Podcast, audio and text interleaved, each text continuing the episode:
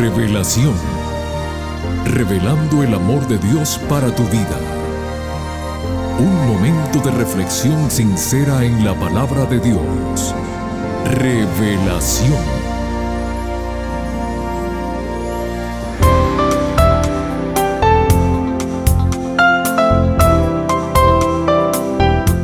Muy bienvenidos querida familia del programa Revelación. Nos place en gran manera tenerlos nuevamente con nosotros para poder juntos gozar de las bendiciones que nos trae el mensaje para hoy. Gracias por estar con nosotros y a todos les decimos nuevamente muy bienvenidos. Amigos queridos, pongamos mucha atención al siguiente consejo sin lugar a duda inspirado que dice así. Ora para que tus ojos puedan ver lo mejor de la vida, tu corazón pueda perdonar las ofensas, tu mente pueda olvidar las malas experiencias y para que tu alma nunca pierda la fe. Recuerda siempre que el enemigo tratará de limitar tus oraciones porque sabe que tus oraciones lo limitarán a él. Además, no dejes de orar por tu familia porque cuando estés de rodillas, tu familia estará de pie. Mis amigos, si Jesús nuestro Salvador triunfó en la misión que vino a cumplir en este mundo, es porque Él se mantenía en comunión con su Padre a través de la oración. El apóstol Pablo en primera de Tesalonicenses 5:17 nos dice así, orad sin cesar. Y ahora con estos consejos reflexivos, vamos a dejar el tiempo al pastor Homero Salazar con el tema que les prometimos la semana pasada, que lleva como título La historia de la salvación. Pero antes, escuchemos la siguiente melodía musical.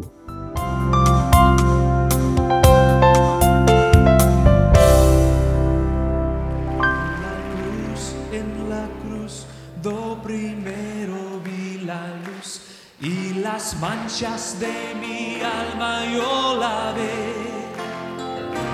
Fue allí por fe, vi a Jesús y siempre feliz con él seré. En la cruz, en la cruz, do primero vi la luz y las manchas de mi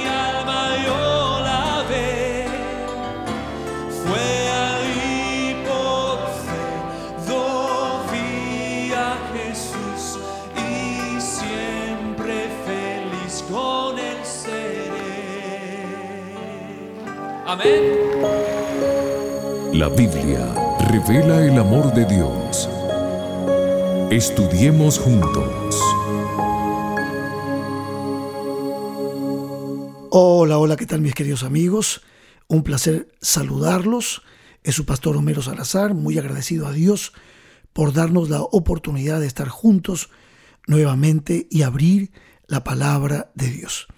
En este episodio número 3 de la serie Fue en la Cruz, vamos a desarrollar el tema La historia de la salvación. Esto pretende ser una primera parte, ya que en el último episodio estaremos completando esta parte especial que hemos llamado la historia de la salvación. Mis amigos, definitivamente no podemos vivir sin el amor. Las personas que creen que son amadas que creen en el amor, que reciben amor, son personas verdaderamente felices.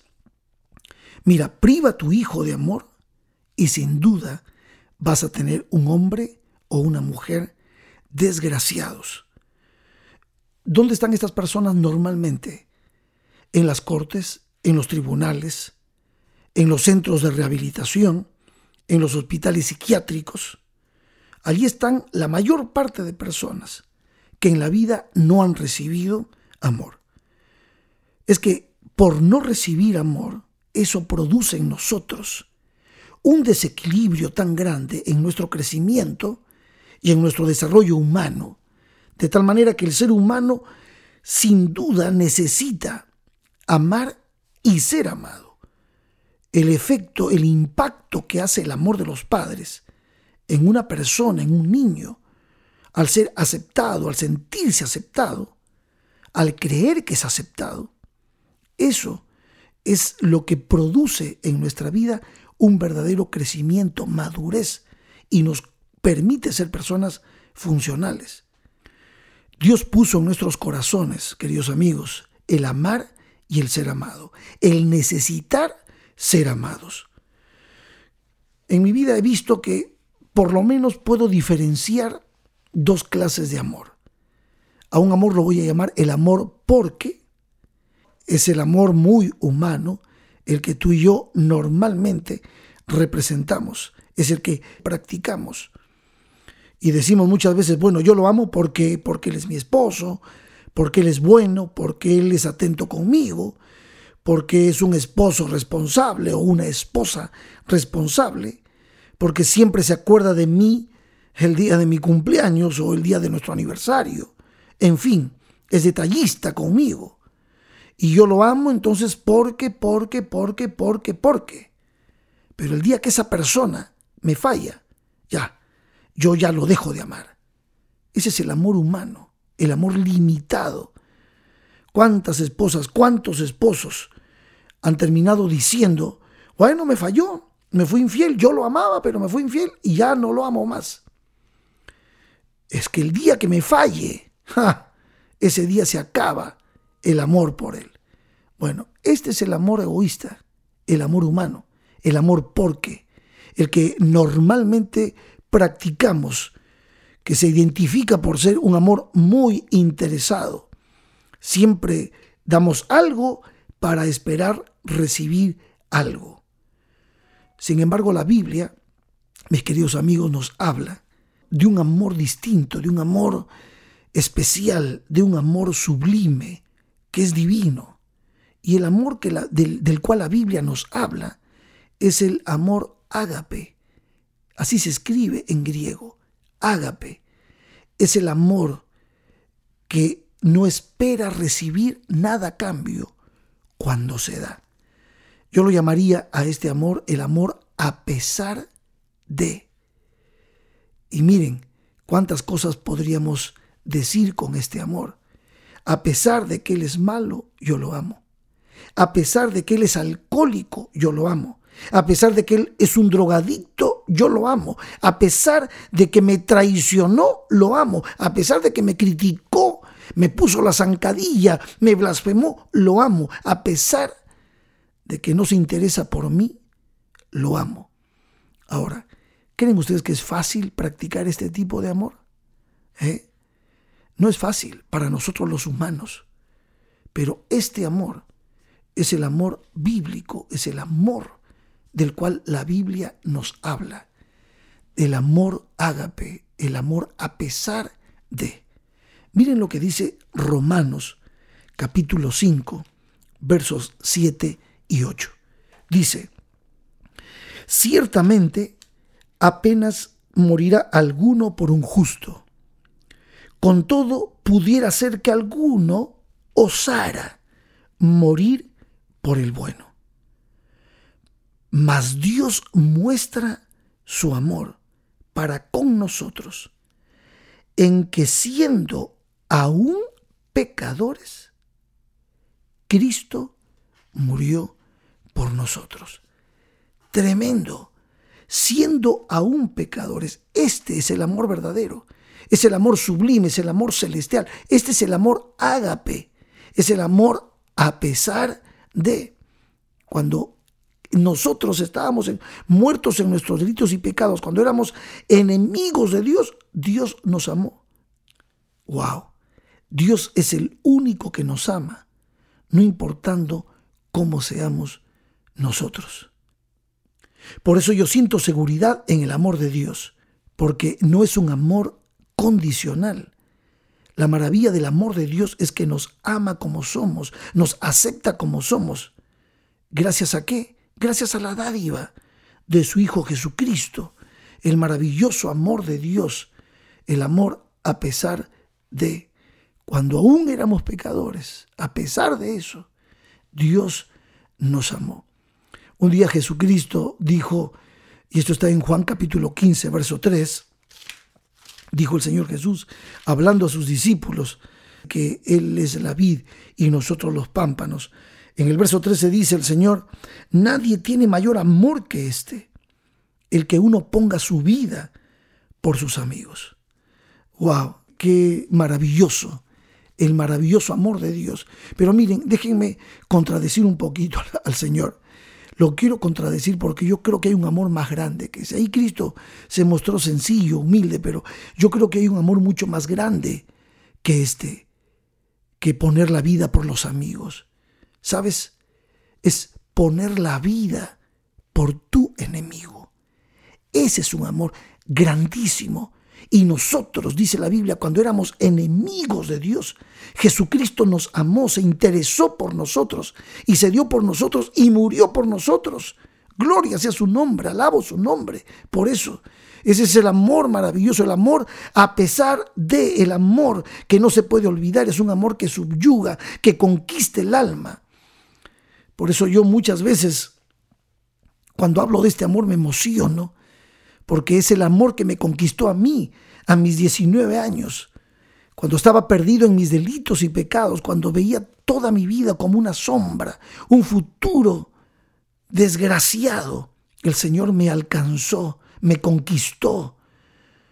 A veces en este proceso de ser un líder espiritual, de ser un pastor, muchas veces uno tiene deseos a veces de colgar la toalla, ¿verdad? Y a veces me ha pasado a mí, en circunstancias, en situaciones. Pero cuando miro hacia el Señor, cuando experimento, cuando veo ese amor maravilloso de Cristo, no puedo, no puedo. Yo puedo decirte que Él me ha conquistado, que Cristo me ha conquistado. Gloria a su nombre porque me alcanzó en el momento en que yo tanto necesitaba. Yo podría cantar ese bello canto que dice, ¿qué sería de mí, Señor, si tú no me hubieras alcanzado? Cristo, Cristo, sin armas, sin ejércitos, dejándose matar a sí mismo, entregándose a sí mismo, ha conquistado a millones para Él. Multitudes han dado sus vidas por Jesús y yo soy testigo de eso. Porque cuando predico, cuando levanto a Cristo con la palabra, yo veo, hago el llamado, invito al pecador como un día lo hicieron conmigo. Y soy testigo de esa maravillosa transformación que este poderoso amor, el amor a pesar de, de Dios, logra en los corazones. Cristo Jesús me conquistó un día. Espero que a ti también te conquiste con esta hermosa historia de amor ese amor que el Señor nos da es inolvidable, ese amor nunca lo podemos olvidar. En mi vida hay personas a quienes yo no puedo olvidar, porque aunque no son, no fueron perfectas y, y no son divinos como mi Jesús, pero hay personas que me dieron amor y ese amor no se olvida. Por ejemplo, nunca podré olvidar el amor de mamá nena, de mi mamá. Mi mamita se llamaba Clara Luz Elena. De cariño le decíamos clara luz eléctrica. Era tan dulce, era tan tierna. Ella equilibró inclusive hasta mi estima propia. Cuántas cosas bellas, cuántas palabras hermosas salían de sus labios. Ella, a pesar de que yo era un muchacho inquieto, a veces mal eh, no educado, sino travieso, ¿eh? ella siempre, siempre me siguió amando. Cuántas noches de desvelo, cuántas veces la hice llorar y llegaba yo muchas veces a la casa en situaciones muy complicadas y difíciles. Y ella me abrazaba, me besaba. Y ella perdonaba mis actitudes y me amaba. Wow, ese amor de madre es un amor sacrificado, es un amor que se da, es un amor que se entrega, es un amor que, que se da sin esperar recibir nada a cambio. Increíble. Yo imagino que tú también has tenido una mamá que te amó como me amó a mí la mía. Bueno, en, miniatura, en miniatura, muchos dicen que el amor de la madre es parecido al amor de Dios, es un amor a pesar de. Una vez escuché una historia de una madre eh, frente a un juez. Esta madre pedía misericordia por su hijo, su hijo era un asesino y criminal. Y la madre lloraba cuando escuchaba la sentencia que el juez le daba a su hijo. Y ella se levantó y le dijo al señor juez, señor juez, por favor, tenga misericordia. Y empezó a contar la historia triste de su, de su vida y en qué ambiente creció su niño. La gente comenzó a llorar, pero los jueces y la justicia, en ellos no existe tal sensibilidad y emoción. Y el, y el juez le dijo, no, no, ¿Cómo se atreve usted a venir acá a un juzgado a pedir misericordia para un hombre que no tuvo misericordia de nadie? Si yo fuera usted, le dice el juez, ni siquiera hubiese venido aquí a representar a, a este, como diciendo este animal, ni siquiera a ver el juicio. Usted no se avergüenza de haber parido una criatura tan insensible, tan mala, tan perversa como este hombre. Y la madre llorando dijo, Señor juez, señor juez, yo no me avergüenzo de mi hijo. Es malo, es un miserable, es cierto que no tiene sentimientos ni lo ha tenido, pero es mi hijo y lo amo. Y usted jamás podrá entenderlo, porque usted no puede ser madre. Pero yo eh, no he venido aquí a pedir justicia, porque si es por justicia, él debe ser condenado. Yo lo que he venido a pedir aquí es misericordia. Misericordia para mi hijo. ¡Wow! Como quiera esa madre amaba a su hijo. Saben, mis amigos, pero esas historias humanas que nos conmueven no se pueden comparar a la historia preciosa de la salvación del ser humano.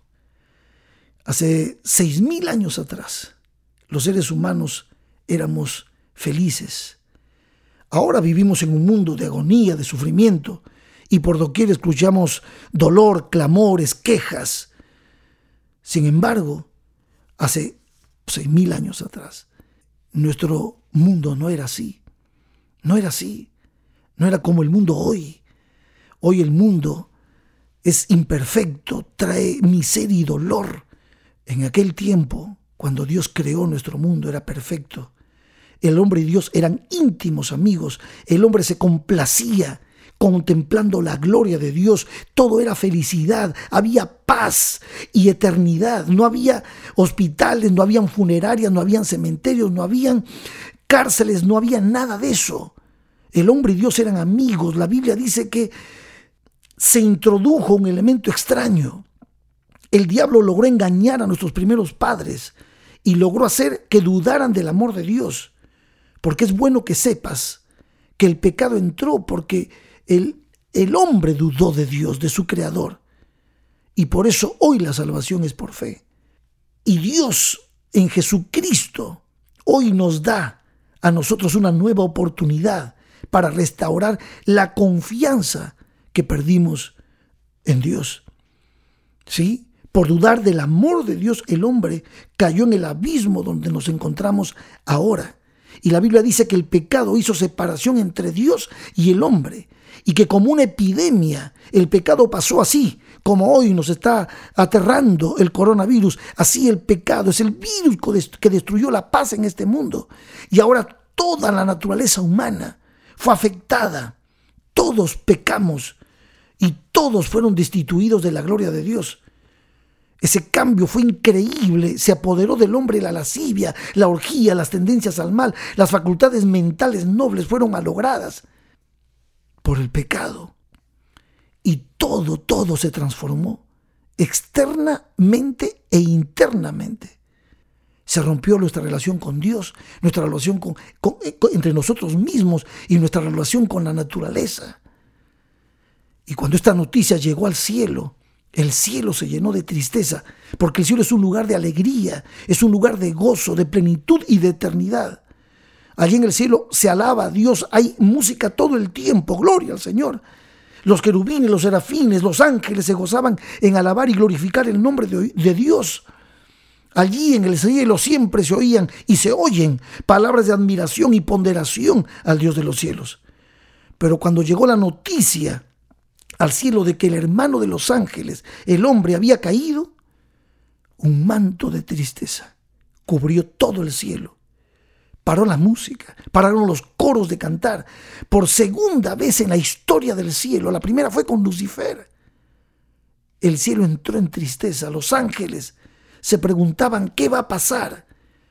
¿Y saben qué, amigos? Se vio a Jesús entrar varias veces al lugar santísimo a consultar con el Padre. Parecía que Dios estaba en un terrible problema. Pero una cosa quiero decirte, nada de lo que pasó fue sorpresa para Dios. Pues la Biblia dice que Dios es sabio y Él tiene, es omnisciente. Y en su omnisciencia, en su omnisapiencia, Él veía lo que iba a pasar. Pero cuando llegó el momento, nuestro Dios sintió con el hombre al ver a la criatura perdida, al ver nuestro destino cruel y humillante. El Padre Celestial sintió misericordia, compasión por nosotros, se identificó con el hombre. Y si alguien estuvo realmente triste, mi amigo, mi amiga, con nuestra caída, fue nuestro Padre Celestial. ¿Eh? Terrible el dolor que fue causado. No fue fácil para Dios, porque el hombre violó la ley. Y la justicia de Dios decía muerte, porque la Biblia dice claramente, la paga del pecado es muerte. Y Dios dijo, el día que coman de ese fruto morirán. Y el hombre ahora se convirtió en un reo de la justicia divina. Pero no solamente afectó esto al hombre, esto también le afectó a Dios. Dios entró en un conflicto. Es el conflicto eterno. ¿Se imaginan ustedes a Dios en un conflicto? A Dios con un problema. El problema del amor. ¿Por qué? Porque Dios es justo y misericordioso. Y la misericordia de Dios decía, sálvalos. Pero la justicia de Dios decía, condénalos. ¿Cómo pudo Dios resolver este problema? ¿Cómo pudo Dios satisfacer tanto a la justicia como a la misericordia? ¿Cómo? Esa es la gran incógnita del Evangelio. ¿Cómo?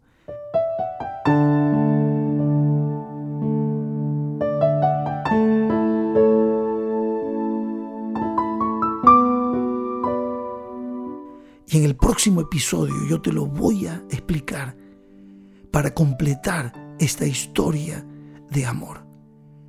Gracias por estar al tanto de cada episodio. No te pierdas el próximo, que cerraremos esta historia de esta serie. Fue en la cruz. Que Dios te bendiga.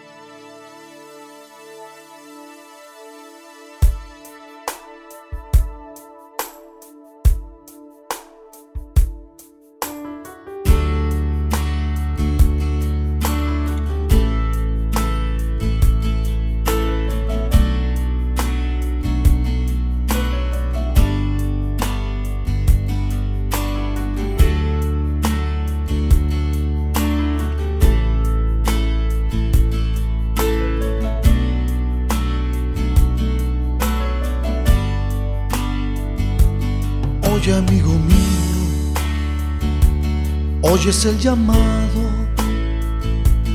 es la dulce voz del Espíritu Santo. Oyes que susurra con tierno quebranto, porque es Jesucristo quien te está llamando. Él te ve sediento él te ve temblando. Jesucristo sabe de tus sufrimientos. Ven, no tengas miedo. Jesucristo es bueno. Oye su llamado. Ven, oye a su encuentro. Decídete por Jesús decídete por la cruz. Decídete por Jesús. Decídete por la cruz.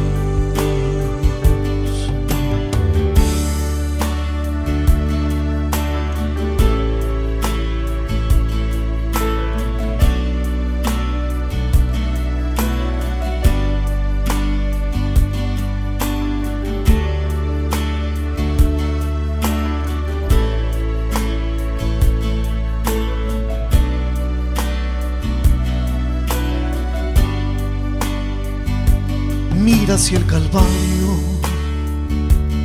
y verás sus brazos siempre están abiertos esperándote. Deja que Él te cubra con su amor eterno. Ven, no te detengas, da el paso de fe. Él te ve sediento te temblando.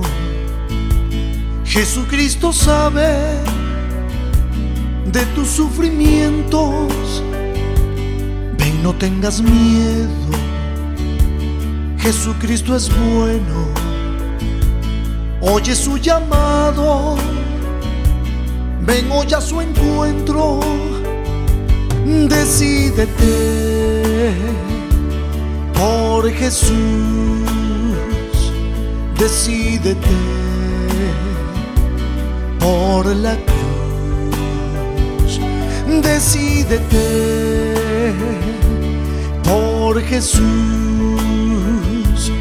Agradecemos a nuestro Dios por el plan de rescate que se trazó desde tiempos eternos para salvar al ser humano.